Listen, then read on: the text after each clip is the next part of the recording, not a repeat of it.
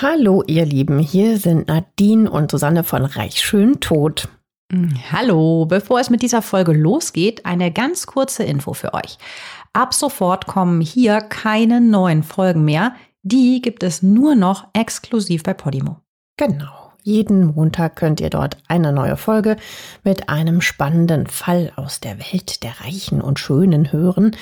In den Show Notes findet ihr einen Link zu einem Angebot, um die Podimo-App 30 Tage kostenlos zu hören. Dort gibt es neben unserem Podcast auch noch viele weitere True Crime Formate. Wir freuen uns, wenn ihr weiterhin mit dabei bleibt. Natürlich freuen wir uns. Und jetzt geht's los mit der Folge.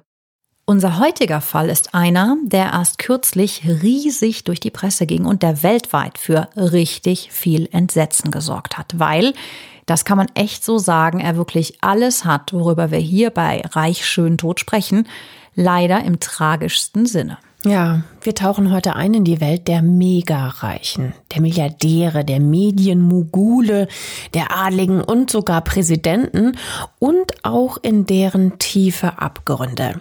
Am Ende steht ein Skandal, der so groß ist, dass man aktuell immer noch nicht weiß, wen er da alles mitreißen wird. Es geht natürlich um den Fall Jeffrey Epstein. Der mutmaßlich pädophile Multimillionär soll gemeinsam mit seiner Gehilfin Ghislaine Maxwell Dutzende Mädchen, zum größten Teil minderjährig, vergewaltigt und sogar an andere Männer weitergereicht haben. Donald Trump, Bill Clinton, Prince Andrew, das sind so einige von den Namen, die heute fallen werden. Und wir wollen klären, was ist der aktuelle Stand der Dinge? Denn eine der mutmaßlichen Haupttäterinnen, Ghislaine Maxwell, sitzt derzeit in Haft. Und damit Herzlich willkommen bei Reich schön tot. Ich bin Nadine. Und hi, ich bin Susanne. Wir sagen ja gerade schon ziemlich oft mutmaßlich oder angeblich. Das wollen wir an der Stelle nochmal deutlich machen. Die Beweislage gegen einige der Beteiligten ist sehr groß und es geht hier natürlich nicht darum, den Opfern nicht zu glauben. Wir nutzen die Begriffe mutmaßlich oder dass jemand etwas getan haben soll immer, solange es noch kein gültiges Gerichtsurteil gibt. In Ghislaines Fall ist der Prozess erst diesen Sommer. Und außerdem ist es so auch leichter auseinanderzuhalten, was ist wirklich passiert, was sind Tatsachen, zu denen es auch Verurteilungen und Beweise gibt, und was ist noch in der Schwebe. Denn so viel können wir jetzt schon mal verraten. Es sind unfassbar viele tatsächliche und mutmaßliche Verbrechen, die auf das Konto von Jeff Epstein gehen. Was wir auch direkt zu Beginn sagen wollen, dieses Thema kann stark triggern. Es geht um Vergewaltigungen und um Suizid. Wenn ihr mit diesen Themen dunkle Gedanken verbindet, passt bitte auf euch auf. Wir werden an den Stellen, an denen es um die konkreten Verbrechen geht, nochmal darauf hinweisen, sodass ihr dann einfach ein Stück überspringen könnt. Es gibt außerdem Anlaufstellen und Hotlines, bei denen ihr Hilfe findet. Ihr findet Nummern dazu in unseren Show Notes.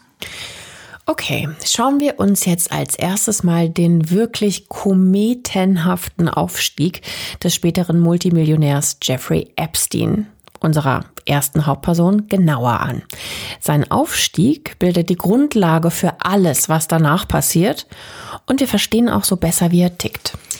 Jeff kommt nicht superreich zur Welt. Geboren wird Epstein 1953 in New York als Sohn eines Landschaftsgärtners und einer Aushilfslehrerin.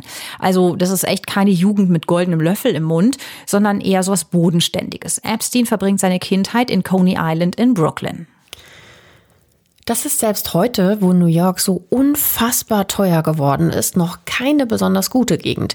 Hier gibt's neben den Überresten des bekannten ehemaligen Vergnügungsparks auch viele Hochhäusersiedlungen und Sozialbauten. Ja, wir haben es bei Epstein tatsächlich mit einer typisch amerikanischen Erfolgsgeschichte zu tun. Von null nach ganz oben. Also jetzt erstmal nur finanziell gesehen. Das Wort Erfolgsgeschichte bitte hier nicht falsch verstehen. Jeff Epstein besucht die Lafayette High School in Brooklyn. Von 1969 bis 71 studiert er Physik an der Cooper Union. Das ist so ein privates College in New York und Mathematik am NYUS Currents äh, Institute. Das ist so ein mathematischer Ableger der New Yorker Universität. Er verlässt beide Schulen, aber ohne Abschluss. Warum ist unbekannt. Und dann kommt der erste entscheidende Schritt für seinen finanziellen Aufstieg. Mit nur 20 Jahren wird Jeff Epstein Mathematik- und Physiklehrer an der exklusiven Dalton School, einer Privatschule für Kinder sehr reicher New Yorker. Ja, so einige spätere US-Politiker, Journalisten und Juristen haben diese renommierte Schule alle besucht. Zum Beispiel auch die Schauspielerin Jennifer Grey ja, war dort. Baby von Dirty Dancing. Genau. Ihr kennt sie wahrscheinlich noch. Die. Und an dieser Schule wird Epstein also Lehrer, obwohl er, wie gesagt, keinen Studienabschluss vorweisen kann. Er hat ja sein Studium an College und Uni nicht beendet. Jetzt fragt man sich natürlich, wie um Gottes Willen ist das bitte möglich? Ja?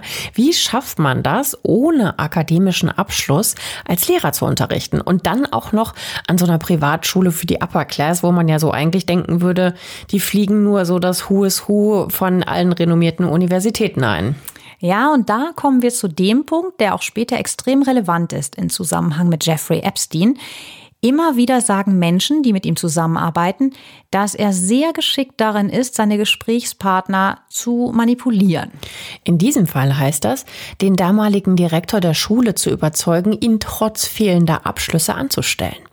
Außerdem ist er wohl ein wirklich herausragend guter Dozent, auch fachlich, der die Studenten wirklich begeistern kann zu lernen.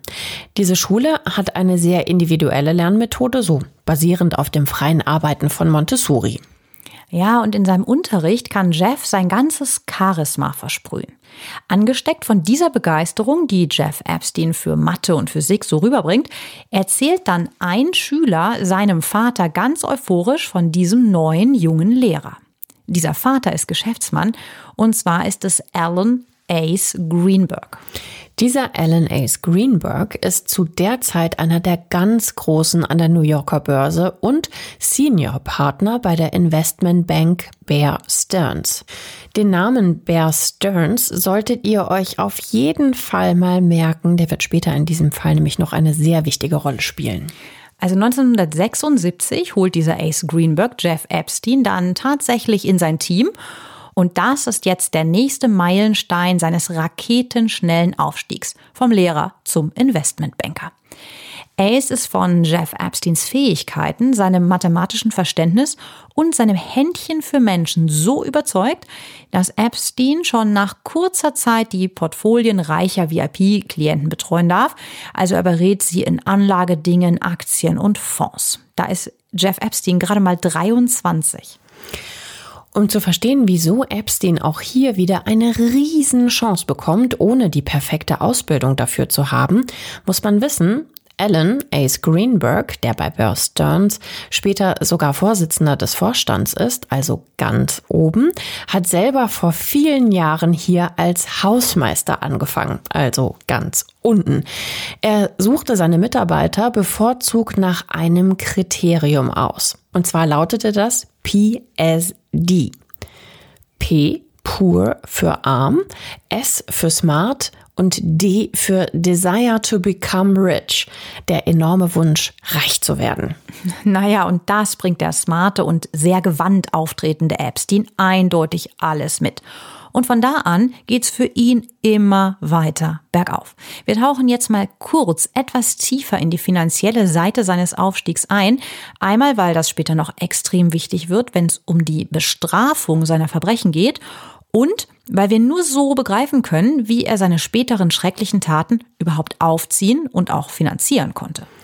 Jeff lernt also bei Bear Steens schnell und gründet seine eigene exklusive Vermögens- und Anlageberatung, J. Epstein und Co. Das Aufnahmekriterium für seine Kunden? Nur Milliardäre. Milliardäre, ja. Also danach wählt er aus, wen er annimmt. Also das läuft dann so. Epstein kriegt eine Generalvollmacht über deren Vermögenswerte und stellt dann einen Pauschalbetrag für seine Leistungen in Rechnung. Wer jetzt findet, dass das nach ziemlich dubiosen Geschäften klingt, äh, das finden wir auch. Ja, aber es klappt. Es spricht sich wohl unter der Hand schnell herum, dass Epstein es mit, sagen wir mal, der sauberen Abwicklung von Finanzgeschäften jetzt nicht ganz so genau nimmt. Seine Firma ist übrigens praktischerweise auf den Jungferninseln angemeldet. Das bedeutet Steuerbefreiung, keine Weitergabe von Daten und andere Vorteile, die manche Superreiche, sagen wir mal, zu schätzen wissen. Seine Firma zieht also extrem reiche Menschen an, die, vereinfacht gesagt, auch mit nicht ganz so legalen Mitteln und Anlagemöglichkeiten noch reicher werden wollen. Bald wird der in den 80ern bekannte Investmentbetrüger Stephen Hoffenberg auf Epstein aufmerksam. In gewissen Anlage- und Investmentkreisen scheint es tatsächlich eine Jobempfehlung zu sein, wenn man als besonders skrupellos gilt. Ja, in bestimmten Kreisen der Hochfinanz, gepaart mit genügend Gier, anscheinend schon. Dieser Hoffenberg baut jedenfalls mit seiner Firma Towers Financial Corporation gerade eines der größten Schneeball-Finanzbetrugssysteme der Welt auf. Und Jeffrey Epstein mischt da als Angestellter kräftig mit. Für monatlich 25.000 Dollar. Also Hoffenberg und Epstein prellen Kunden dann um satte 450 Millionen Dollar, also über 370 Millionen Euro, was natürlich erst später rauskommt. Hoffenberg geht dafür später dann 20 Jahre in Haft. Wenn man ihm glauben darf, ist Jeff Epstein von Anfang an eng in dieses System ähm, verwickelt, in diesen riesengroßen Finanzbetrug verwickelt. Der wird allerdings nie dafür verurteilt, der Epstein, weil er die Firma schon lange verlassen hat, bevor das alles Jahre später dann auffliegt. Ob er vorher auch noch Geld für sich abgezweigt hat, ist nicht bekannt, aber natürlich möglich. Also man kann definitiv sagen, dass schon damals bei Jeff Epstein hohe Intelligenz, Manipulationsgeschick gepaart mit erschreckend viel krimineller Energie vorhanden ist. Yep. 1986 lernt Epstein, mittlerweile 33 Jahre alt, dann über Investmentgeschäfte den Milliardär Leslie Wexner kennen. Den Namen kennen wir hier zwar nicht, aber seine Firmen. Ihm gehören einige Modemarken, wie zum Beispiel Abercrombie Fitch und Victoria's Secret. Ja, die Dessous-Marke mit den Supermodel-Engeln und legendären Shows, die kennen wir natürlich. Und Epstein bringt diesen Waxner tatsächlich dazu, dass er dessen Vermögen über seine Firma, also über J. Epstein und Co., verwalten darf. Der Clou dabei ist, dass Epstein, wie er eben erwähnt, von seinen Kunden absolute Vollmacht verlangt, um ihr Geld zu vermehren. Also da muss man ja dann schon sehr viel Vertrauen in jemanden haben, ne? um jemanden so eine Vollmacht zu geben. Ja, oder gierig genug sein. Ja, oder naiv. Angeblich hat Epstein gegenüber Bekannten mal gesagt, dass er genau weiß, wie er bei Leslie Wexner bekommt, was er will. Er ist ja mittlerweile auch ganz erfahren in Anlagedingen und es steht das Gerücht im Raum, Epstein habe sogar eine homosexuelle Affäre mit Wexner gehabt, um an sein Geld zu kommen. Aber dafür gibt es keine Beweise. Also durch Wexner wird Epstein richtig reich und das zeigt er auch. Epstein residiert jetzt in einer Stadtvilla in New York. Dieses wunderschöne Haus nutzt er als Wohn- und Bürohaus und hier sollen später auch einige Vergewaltigungen von Minderjährigen passiert sein. Das Gebäude könnt ihr euch so vorstellen. Das ist ein absoluter Prachtbau, neoklassizistisch, mit Rundbogenfenstern und Stuck, wunderschön und sehr repräsentativ. Es ist eins der größten privaten Häuser in Manhattan mit 2000 Quadratmetern, sieben Stockwerken und einem Wert von etwa 77 Millionen Dollar, also über 64 Millionen Euro. Also, bei solchen Zahlen irgendwie, da schnappt man langsam echt nach Luft. Ne? Das ist ja wie das so ein Superlativ. Wirklich Superlativ, wo wir uns dieses Mal bewegen von der Welt. Ne? Also das ist die Welt, in der sich Epstein jetzt bewegt. Leslie Wexner beruft Epstein dann auch in den Vorstand seiner Wexner Foundation. Also die beiden sind ganz, ganz dicke und manche sagen sogar, Wexner ist Epsteins einziger nachweisbarer Kunde.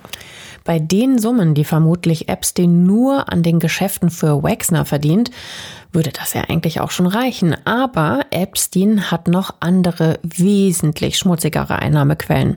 Dazu kommen wir gleich. Ja, Epstein kümmert sich erstmal ganz offiziell um Wexners finanzielle Angelegenheiten. Er darf Wexners Steuererklärung unterzeichnen, Angestellte feuern oder anstellen. Er hat also sehr, sehr weitreichende Befugnisse. Jahre später behauptet dann Wexner aber öffentlich, dass Epstein in dieser Zeit seiner Vermögensverwaltung satte 46 Millionen Dollar, also nach heutigem Stand umgerechnet fast 39 Millionen Euro gestohlen, sprich abgezweigt hat. Daran sieht man aber auch, wie unfassbar reich Wexner ist, wenn das nicht sofort auffällt. Ja. Sein Vermögen wird auf über 6 Milliarden Dollar, also über 5 Milliarden Euro geschätzt. Ihr ahnt es langsam wirklich, also wir sind hier in Kreisen von super, super reich. Jeff Epstein will also Ende der 80er hier in New York unbedingt zu denen dazugehören, die schwergeldig sind auch mit illegalen Methoden. Die Menschen, die ihm begegnet sind, beschreiben ihn vom Charakter her als einen absoluten Narzissten. Wir haben euch Fotos von Jeff Epstein auch mal in den Show Notes verlinkt. Wenn man den da so anschaut, dann fällt einem eigentlich mal wieder auf, dass man Menschen echt nicht nach dem Äußeren beurteilen kann. Der Epstein ist eher klein, wirkt eigentlich nett und freundlich und er bevorzugt schlichte, legere Kleidung. Also im Anzug sieht man den eher selten. Also der, der kommt immer so rüber wie so der vertrauenswürdige Kumpeltyp, der dazu natürlich auch noch den totalen Durchblick in Anlagedingen hat. Gemeinsam mit seiner damaligen Lebensgefährtin Ghislaine Maxwell trifft man den erfolgreichen Finanzmogul in allerhöchsten New Yorker Kreisen. Also auf Galas, auf Wohltätigkeitsveranstaltungen und Kunstvernissagen tummeln sich die beiden und das ist Ghislaines Verdienst.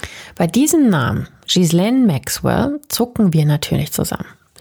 Was hat es denn mit der anderen Hauptperson unseres heutigen Falls auf sich? Ja, die dunkelhaarige, sehr schlanke Ghislaine Maxwell ist von ihrem Background her das genaue Gegenteil von Jeff Epstein. Sie wird 1961 reich, also eigentlich sehr, sehr, sehr reich, in Maison Lafitte in der Nähe von Paris geboren. Das ist so eine super exklusive Gegend, 18 Kilometer vor der französischen Hauptstadt. Und hier liegt so die Pferderennbahn. Die ganze Stadt ist wie ein Park angelegt.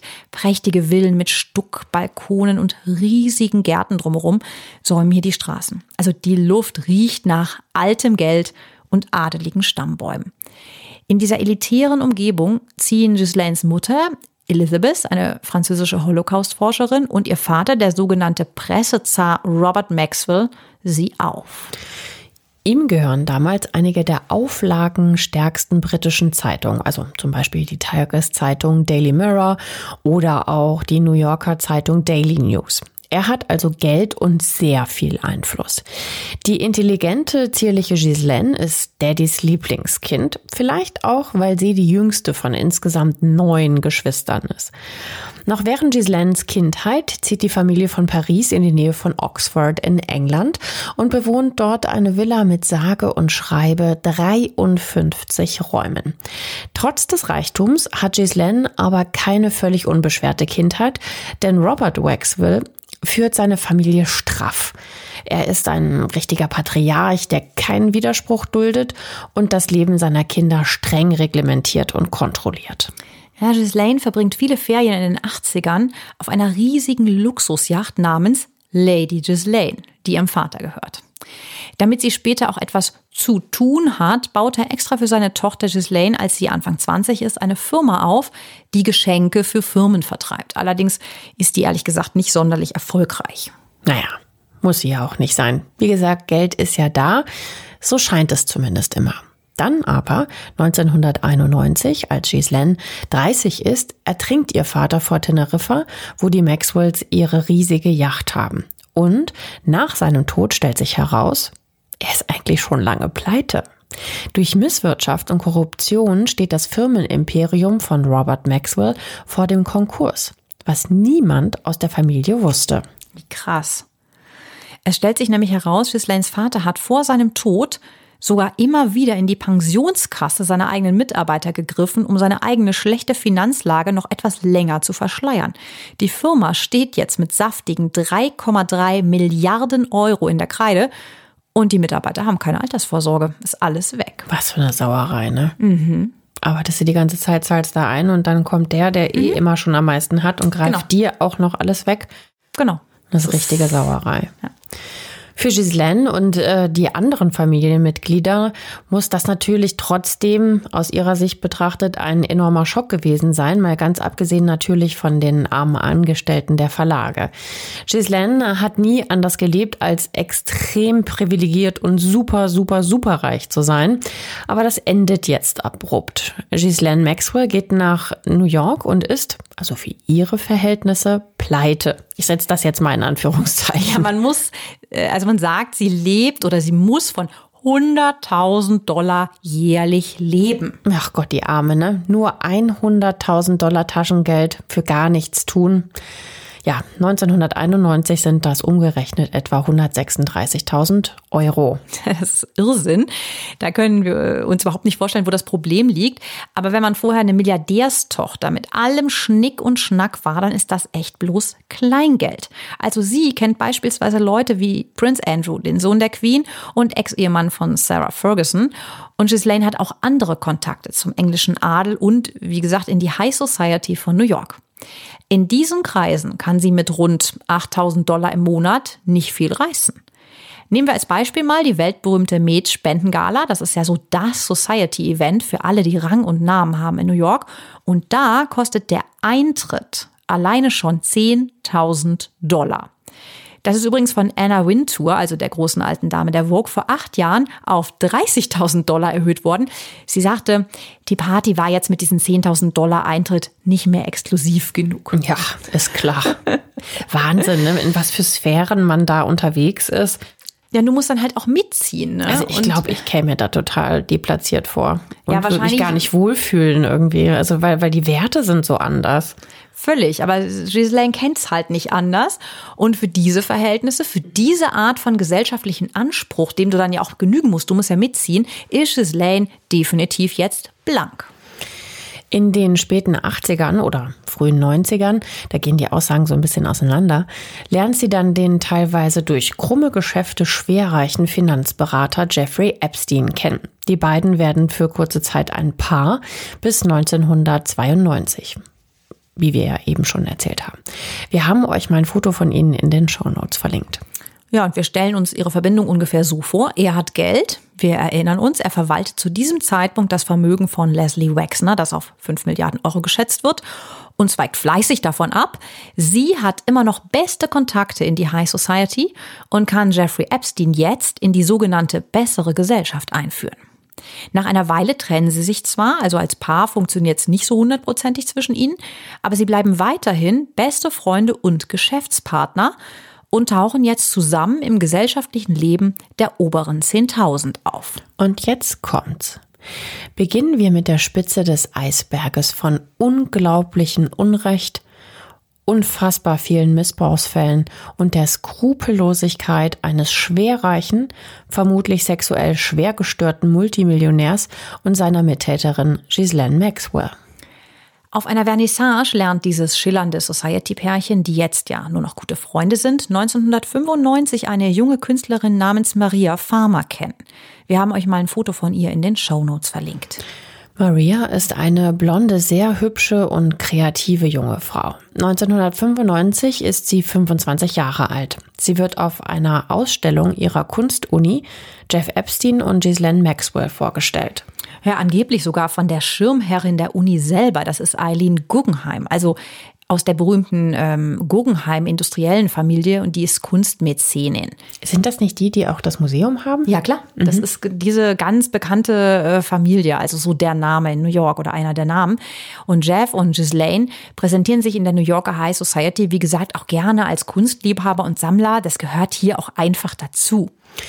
Maria Farmer gilt gerade, also Mitte der 90er, als hoffnungsvolles Kunsttalent. Sie ist frisch von der New Yorker Academy of Art abgegangen. Die Studentin verkauft Jeff Epstein an diesem Abend eines ihrer Bilder für 6000 Dollar.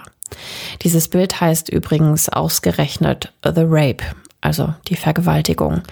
Wie folgenschwer dieser Verkauf und der Titel ihres Bildes für sie noch werden wird, zeigt sich ja dann leider erst. Maria Farmer, Jeffrey Epstein und Ghislaine Maxwell freunden sich dann erstmal weiter an. Maria wird mit ihrem Sachverstand sogar die Verwalterin von Epsteins eigener Kunstsammlung. Außerdem arbeitet sie jetzt am Empfang seines supernoblen Stadthauses in New York an der Upper East Side, also einer der teuersten Adressen der Welt. Wir hatten euch das ja eben schon ein bisschen beschrieben. Also Epstein hat es dem Milliardär Wexner abgekauft. Es ist mit 2000 Quadratmetern groß genug, um ein Museum zu sein.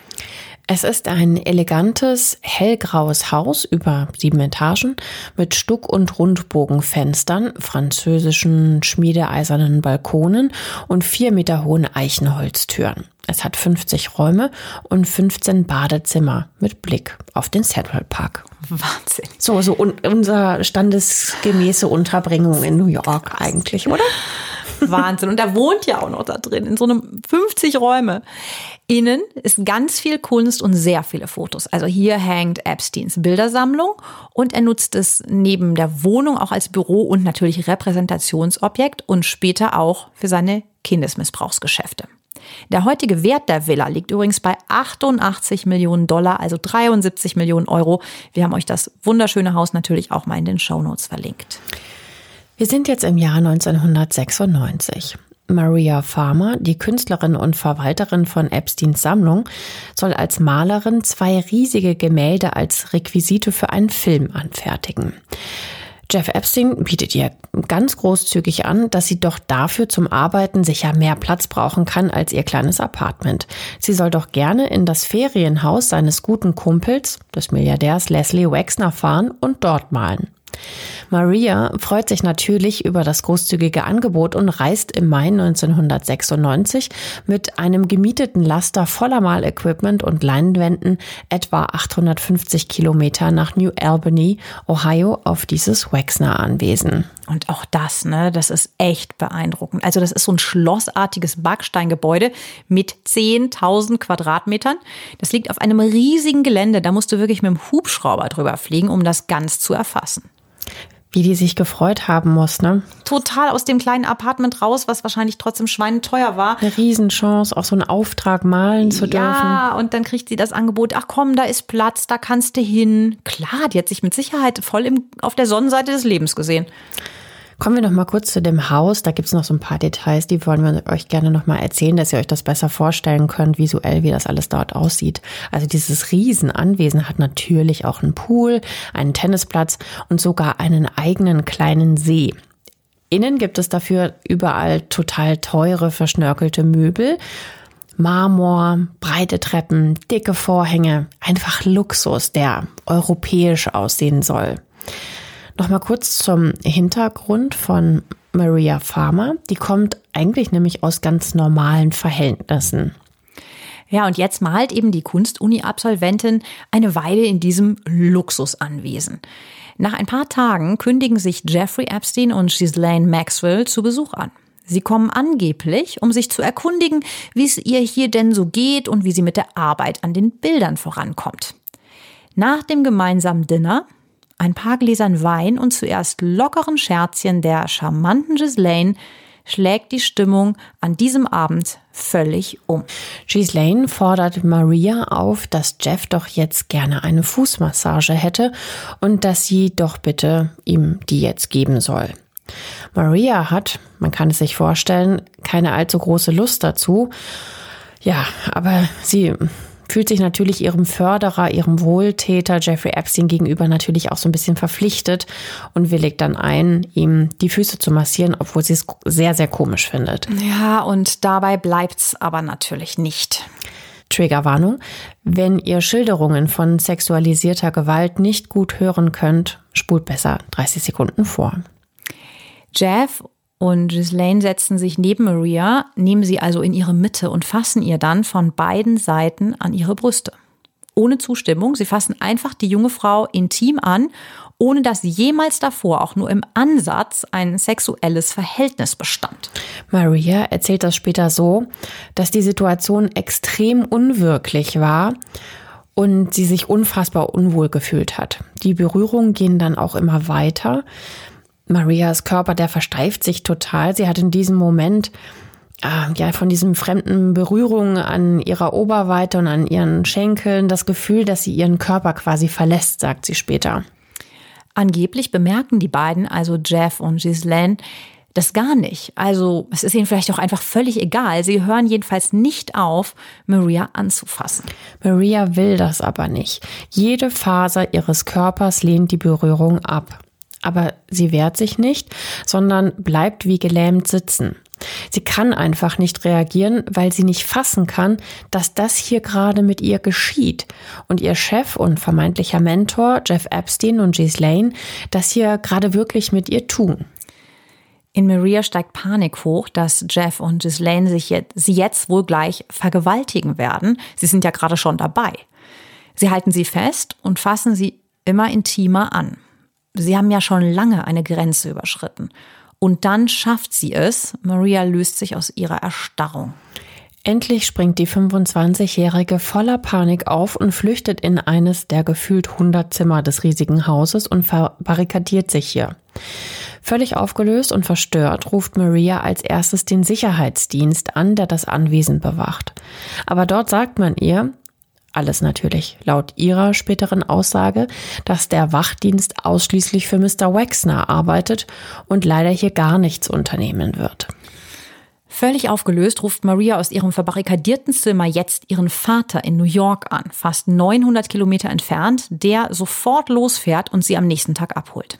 Der Gedanke an die Polizei kommt ihr nach der Abfuhr durch den Sicherheitsdienst vermutlich gar nicht mehr. Sie will einfach nur weg hier, weg von Jeff Epstein und Ghislaine Maxwell. Wir haben vorab zu dieser Aufnahme, zu diesem Fall, zu dieser traumatischen Situation mit der Psychologin Tanja Kretz gesprochen. Ähm, die ist spezialisiert auf Traumata von Kindern und Jugendlichen, kennt sich sehr gut aus in Sachen sexueller Missbrauch. Und mit ihr habe ich vorher gesprochen. Und sie erklärt genau diese Situation von Maria und ihre erste Reaktion des Erstarrens so.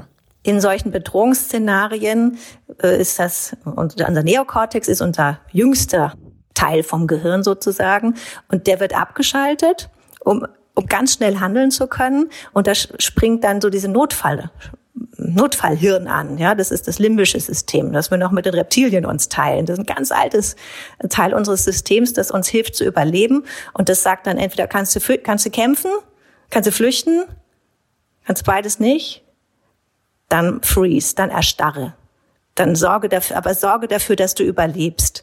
Und der Neokortex, der vielleicht so klar denken würde und sagen, ah, was mache ich denn jetzt und vielleicht und so, der ist abgeschaltet. Das ist in traumatischen Situationen immer so. Das kennt man von sich, dass man dann hinterher nach dem Unfall denkt, so, äh, Mensch, wieso habe ich eigentlich nicht das gemacht?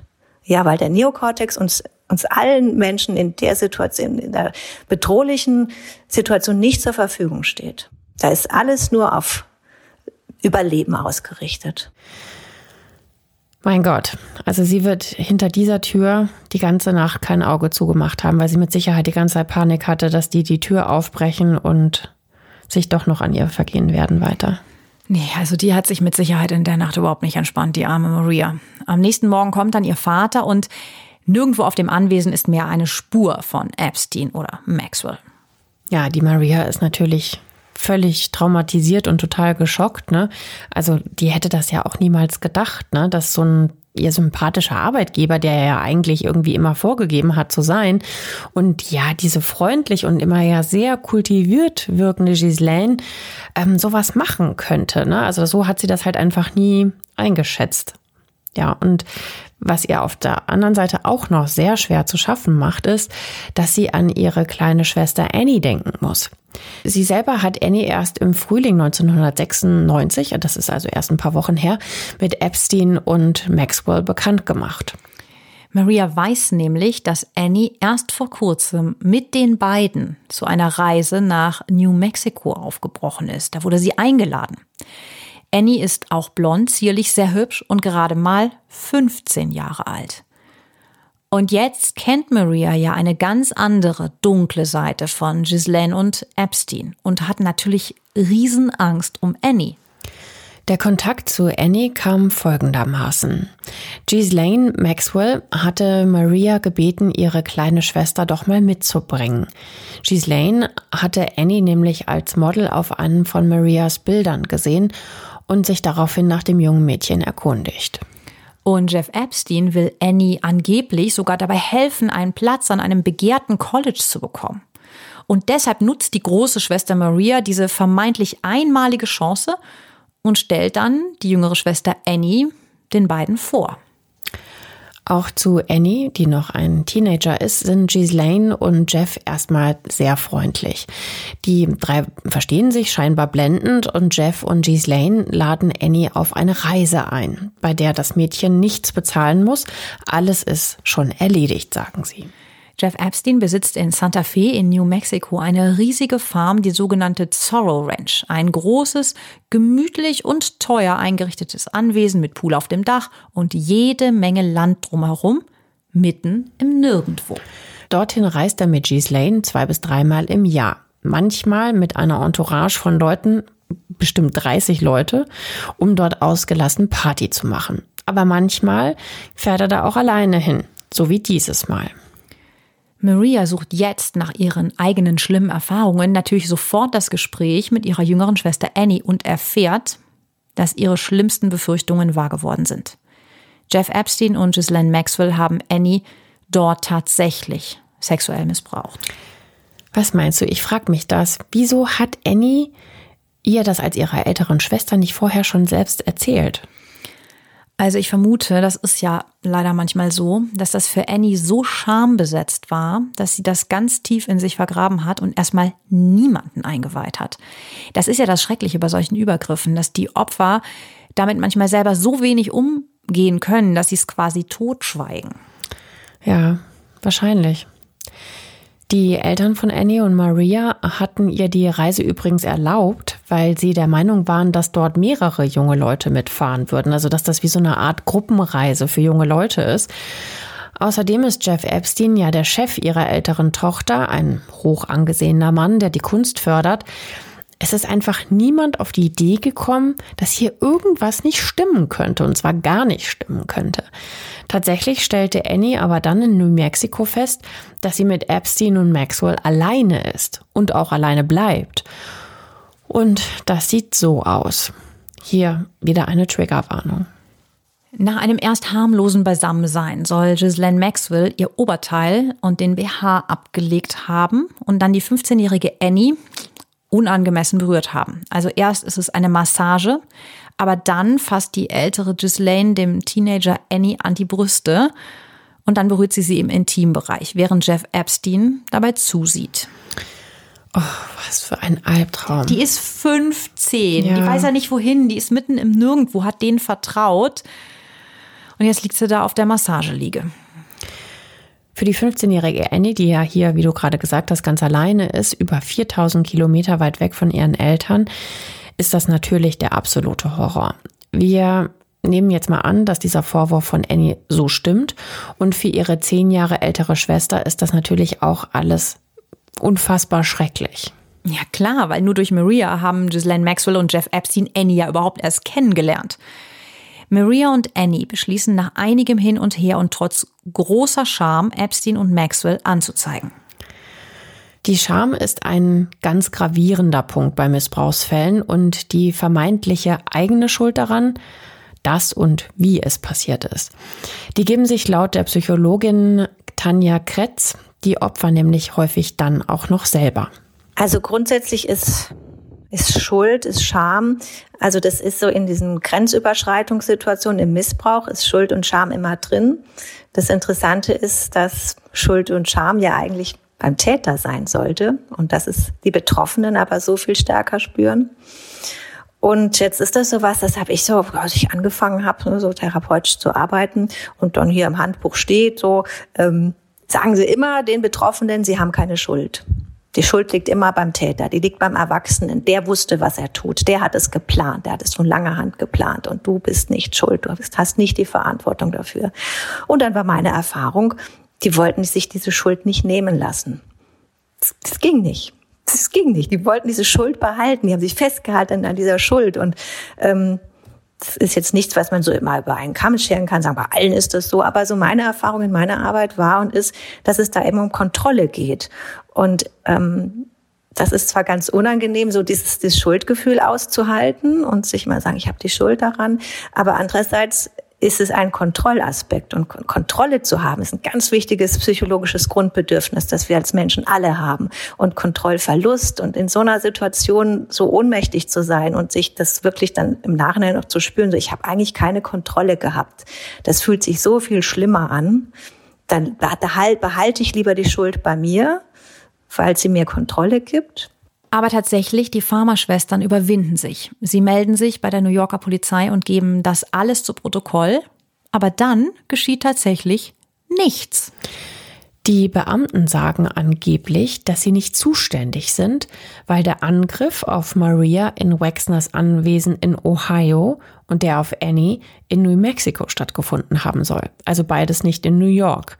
Sie sollen sich stattdessen beim FBI melden, denn die ermitteln ja bundesweit. Das tun die Pharmaschwestern, aber da passiert ebenfalls nichts. Krass, oder? Die Sache verläuft einfach im Sande. Niemand ruft die beiden zurück oder möchte irgendwelche Details zu den Verdächtigen, Epstein und Maxwell. Also das ist einfach unglaublich. Da fragt man sich ja, warum? Ja, versprochen, wir werden es erfahren und euch gleich erzählen. Die Mädchen sind erstmal völlig entmutigt und natürlich brechen sie den Kontakt zu Epstein ab. 2003, also erst acht Jahre nach diesen Vorfällen, erzählen Maria und Annie Farmer dann alles einer Reporterin der bekannten Zeitschrift Vanity Fair. Vicky Ward soll eigentlich gerade eine Story über den Aufstieg des mega erfolgreichen Finanzgenies Epstein schreiben und sie stößt bei ihren Recherchen auf Maria, die ja in Epsteins Haus am Empfang gearbeitet hat. Sie treffen sich zum Interview und die Journalistin hört ihr und dann auch Annie sehr genau zu. Die Journalistin hat auch von anderen Seiten Gerüchte über Jeff Epsteins sexuelle Vorliebe für junge Mädchen gehört. Und die beiden Schwestern klingen sehr glaubwürdig. Darum schreibt die Reporterin dann tatsächlich über die versuchte und die angeblich geschehene Vergewaltigung in ihrem Artikel. Und was jetzt passiert, zeigt, welche Macht Jeff Epstein in New York hat. Vicky Ward sagt, dass der Multimillionär sie prompt selber anruft, noch bevor der Artikel überhaupt erschienen ist und sie ganz unverhohlen bedroht. Und was er gesagt haben soll, ist krass. Er wird dafür sorgen, dass sie nie wieder einen Job als Journalistin findet. Außerdem habe er gehört, dass sie schwanger ist. Er kenne alle Ärzte in den Krankenhäusern von New York. Und wenn ihm der Artikel nicht gefällt, wird er einen Hexendoktor finden, der ihr Kind verflucht. Was also übersetzt wohl heißt, dass er dafür sorgen will, dass ihr Baby bei der Geburt getötet wird, falls der Artikel so erscheint.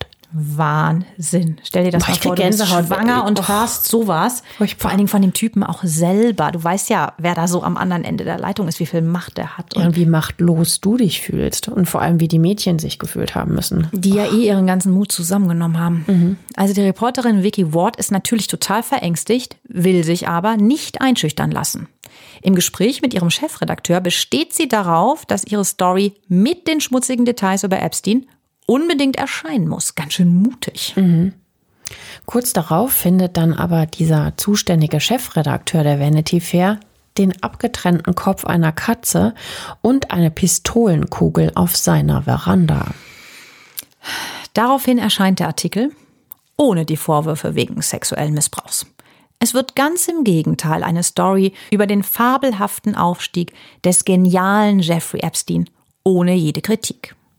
Oh, Wahnsinn, ne? das macht mich so wütend, wenn ich sowas höre. Furchtbar. Vicky Ward ist außer sich vor Wut und Enttäuschung. Aber der mächtige und einflussreiche Epstein bekommt seinen Willen und kann die Gefahr einer Anzeige oder eines schlechten Renommees erstmal abwenden. Wahnsinn, ne? Mhm. Da zeigt sich auch seine Skrupellosigkeit, über die wir ja ganz zu Beginn bei ihm schon gesprochen haben. Also Epstein setzt seine Macht und seine Kontakte offensichtlich sehr direkt ein, um Anschuldigungen komplett unter Verschluss zu halten. Und wir werden gleich sehen, was für Register er noch zieht, um sich aus der Schusslinie zu bringen. 2005, also zwei Jahre später, wird es nämlich wieder eng für ihn. Und jetzt kommt so langsam alles ins Rollen. Diesmal sind wir in West Palm Beach in Florida. Hier besitzt Finanzmogul Jeff Epstein eine luxuriöse weiße Villa. Heute soll sie 18 Millionen Dollar wert sein. Sie steht am Ende einer ruhigen Straße in einer noblen Villengegend in Palm Beach. Das hier ist einer der teuersten Orte der USA. Wir haben euch die Villa inmitten von Palmen und hinter hohen Sicherheitsmauern mal in den Shownotes verlinkt und beschreiben die gleich noch genauer.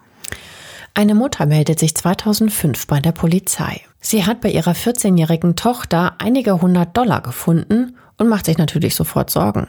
Wo kommt so viel Geld her?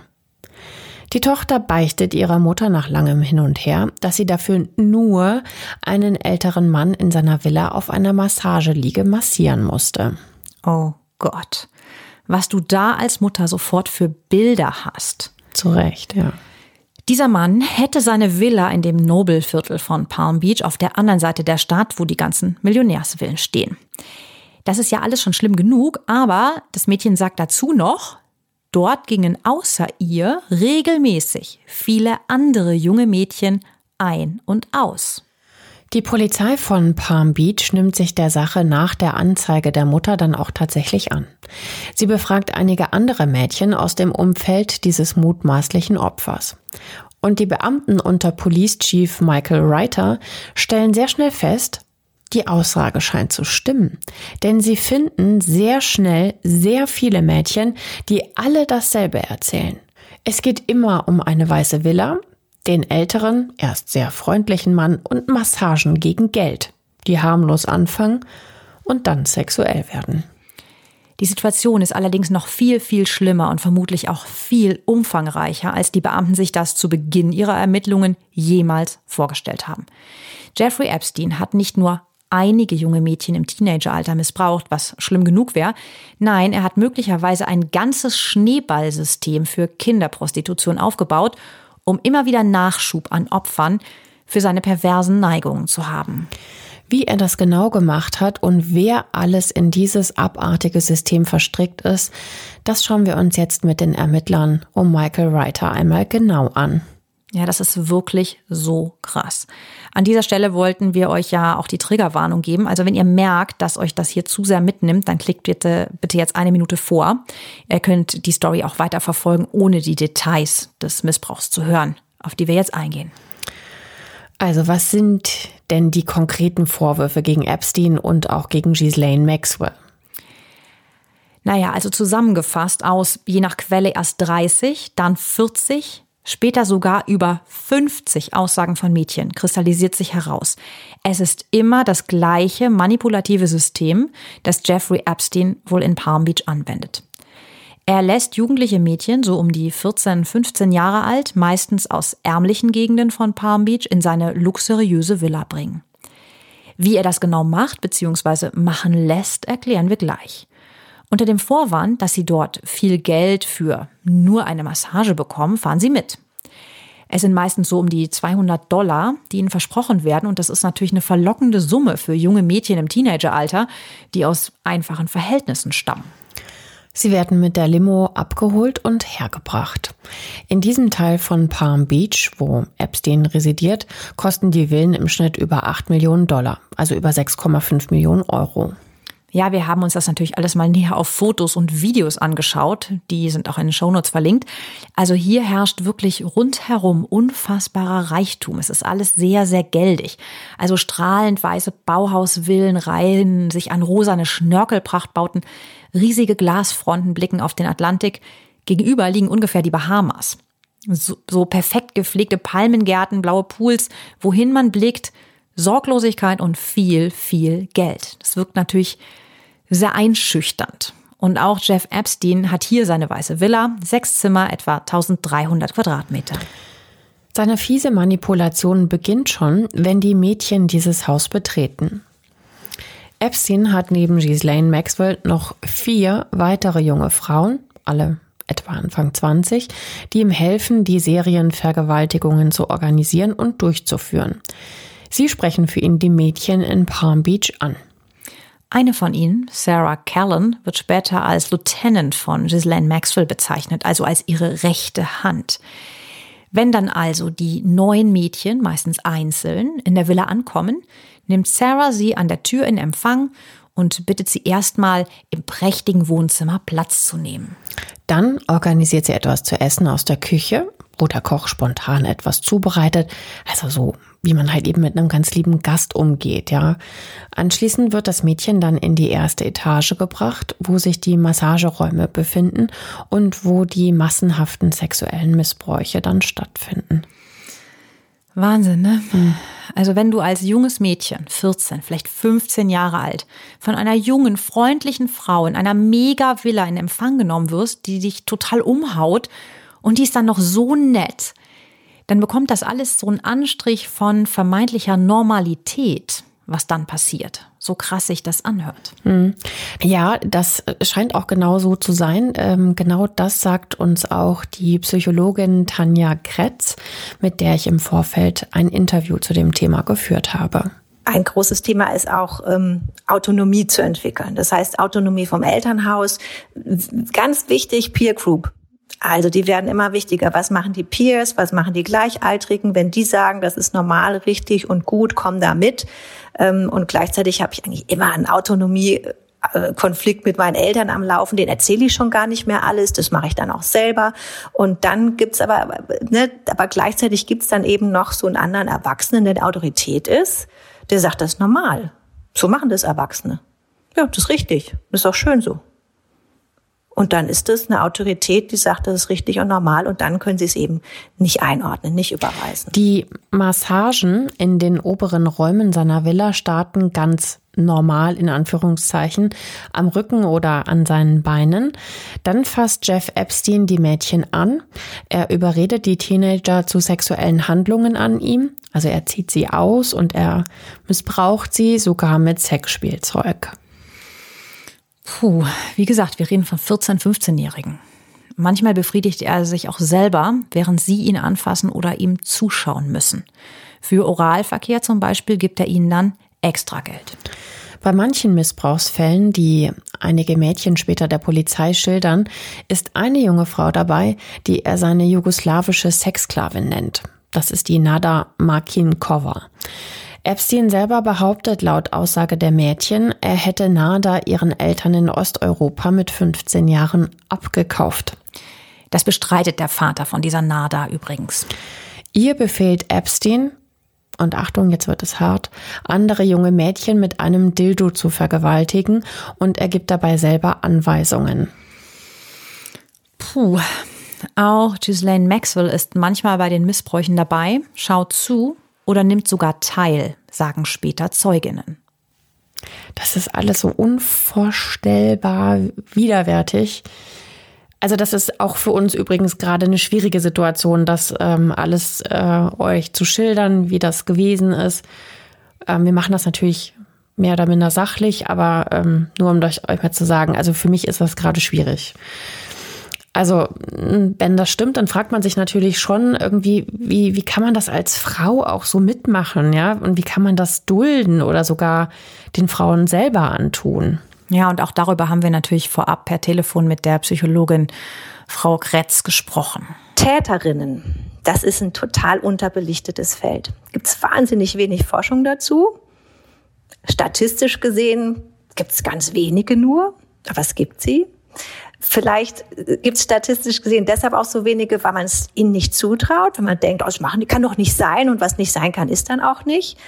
Ähm, aber es gibt sie und die Frage ist genau, was ist das eigene Interesse daran gewesen? Ist das selber ein sexuelles Interesse gewesen? Hatte die selber Sex mit Minderjährigen?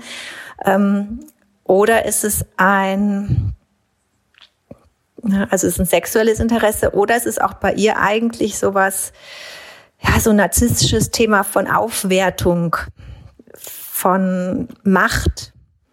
Also das ist Missbrauch passiert, das ist das Kernzeichen von Missbrauch ist, dass er nicht auf Augenhöhe stattfindet.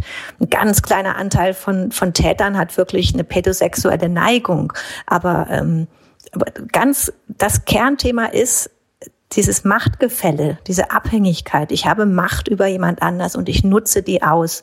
Und das ist das Kernthema. Und das könnte auch bei ihr vielleicht eins gewesen sein.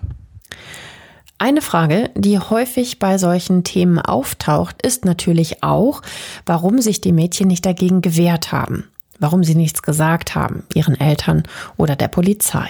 Ja, das ist auf den ersten Blick schwer zu begreifen. Es geht wohl vor allem darum, wie das ablief Wir haben ja eben erzählt, dass Epstein die 25-jährige Maria Farmer gemeinsam mit Ghislaine Maxwell auf dem Anwesen in Ohio mit körperlicher Gewalt zum Sex zwingen wollte. Da wurden beide, also Jeff und Ghislaine, nach Marias Aussagen offen gewalttätig gegen sie. Aber bei den Vorwürfen, die jetzt aus Palm Beach gegen Jeff Epstein vorliegen, war das so nicht der Fall. Nein, hier hat er die Teenagerinnen sozusagen zu den Vergewaltigungen überredet, also manipuliert. Wir sagen aber an dieser Stelle natürlich trotzdem weiter Vergewaltigung dazu, weil es zwischen Erwachsenen und Minderjährigen, wie es in diesem Fall war, niemals ein Einverständnis zu Sex geben kann. Ja, dennoch die Frage stellt man sich natürlich, wie ging das konkret? Was er hier macht, ist auf jeden Fall extrem manipulativ. In den meisten Fällen hat er die Unerfahrenheit und die Befangenheit der Mädchen einfach schamlos ausgenutzt. Die sind ja oft erst 14 oder 15 Jahre alt, haben wenig oder im schlimmsten Fall sogar gar keine sexuelle Erfahrung bislang gemacht. Und der mächtige, natürlich deutlich ältere Mann, Jeffrey Epstein, geht in seiner Millionenvilla plötzlich fließend, so von der Rückenmassage zu sexuellen Handlungen über. Der bleibt die ganze Zeit über auch freundlich, ist ähm, kumpelhaft und interessiert sich vermeintlich auch für die Mädchen, wenn er mit, sich mit ihnen unterhält zum Beispiel. Ja, das ist so perfide, ne? Also die Teenagerinnen realisieren vermutlich erstmal gar nicht, was hier gerade ungeheuerliches passiert, also welche Grenzen er hier überschreitet. Und Epstein, der plaudert dabei die ganze Zeit mit ihnen, als sei das eben alles ganz normal. So aller, so macht man das halt als Erwachsener. Die emotionale Lage der Mädchen hat uns die Psychologin Tanja Kretz so erklärt. In so einer Situation, ja, das sind ja schon ja, immer bedrohliche Situationen dann auch gewesen, weil es plötzlich kippt was. Ja, das ist etikettiert, gelabelt unter einer ganz anderen Situation oder auch jetzt massiere und ähm, plötzlich kippt die Stimmung, plötzlich kippt der Auftrag und die sind überfordert. Das könnte ist vielleicht bedrohlich, ja, die denken, oh, was passiert denn jetzt? Ich habe doch ja gesagt, ich habe doch bin doch hier einen Deal eingegangen, ich krieg doch Geld dafür. Darf ich jetzt nein sagen? Es kommt mir komisch vor, aber der ist ja die Autoritätsperson, der hat so viel Macht, der hat so viel Geld. Ist denn meine Wahrnehmung jetzt richtig? Und in so einer potenziell bedrohlichen Situation, auch wo die Frage ist, ich bin körperlich schwächer, ich bin jünger, ich bin kleiner, ähm, komme ich hier noch mal raus? Das ist ja das Abartige was hier passiert, ist in dieser Villa ja auch tatsächlich normal, scheinbar. Bis zu dreimal am Tag lässt Epstein sich Mädchen bringen. Denjenigen, die sich dann auch noch verweigern, bietet er meistens Geld an, wenn sie stattdessen Freundinnen zu ihm schicken. Das ist das ist echt krass. Ne? Ja, einige haben sicherlich gedacht, irgendwie dann kann ich meine eigene Haut retten, dann mhm. schicke ich halt eine Mitschülerin. Ja. Und Ach. so entsteht ein riesiges Netz von vergewaltigten Mädchen, die er auch immer wieder anrufen und abholen lässt. Also die kommen nicht aus. Manche von ihnen soll er auch anderen reichen und einflussreichen Männern, anderen Vergewaltigern geschickt haben, also eindeutig Prostitution Minderjähriger und Betreiben eines Kinderpornorings. Unter den Männern, denen er die Mädchen angeblich auch schickt, sind mutmaßlich viele sehr einflussreiche, mächtige Männer. Dafür nutzt Epstein seinen Privatjet. Der wird später im Zuge der Ermittlungen deshalb auch Lolita Express genannt. Schrecklicher Name auch, finde ich. Ähm, sehr, ja. sehr abwertend für die Frauen. Ja.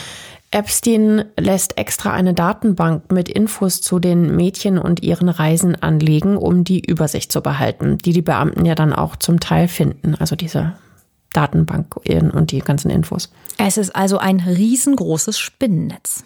Was genau hinter dem Pornoring steckt, verraten wir in der nächsten Folge.